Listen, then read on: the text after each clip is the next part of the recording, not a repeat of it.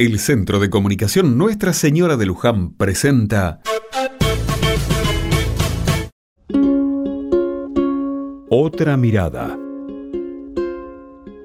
Agosto y su frío se hacen sentir.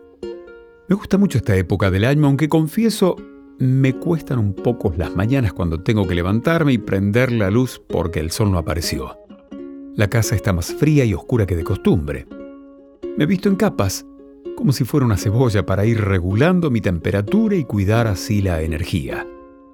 Con la ropa suficiente voy a la cocina y mientras pongo la pava para calentar el agua y tomarme unos mates, acerco mis manos a la hornalla para darles un poquito de calor. No soy exagerado.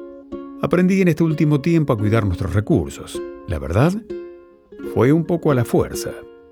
La última factura de la luz nos obligó a considerar que debemos cuidarnos más. El gas y la electricidad nos hacen la vida más cómoda, no hay dudas. Por eso es importante cuidarlos y hacer de ellos un uso responsable. De día podemos aprovechar el sol para que caliente el hogar y poner burletes en puertas y ventanas para conservar el calor. Al cocinar, tapemos ollas y recipientes que estén en hornallas y si elegimos el horno no abrir la puerta continuamente puede ser la solución para que nuestras preparaciones queden bien y no usemos tanta energía. Qué placer llegar a casa y darnos una ducha de agua caliente. Consejo. Que sea el tiempo justo y necesario como para confortarnos sin gastar de más.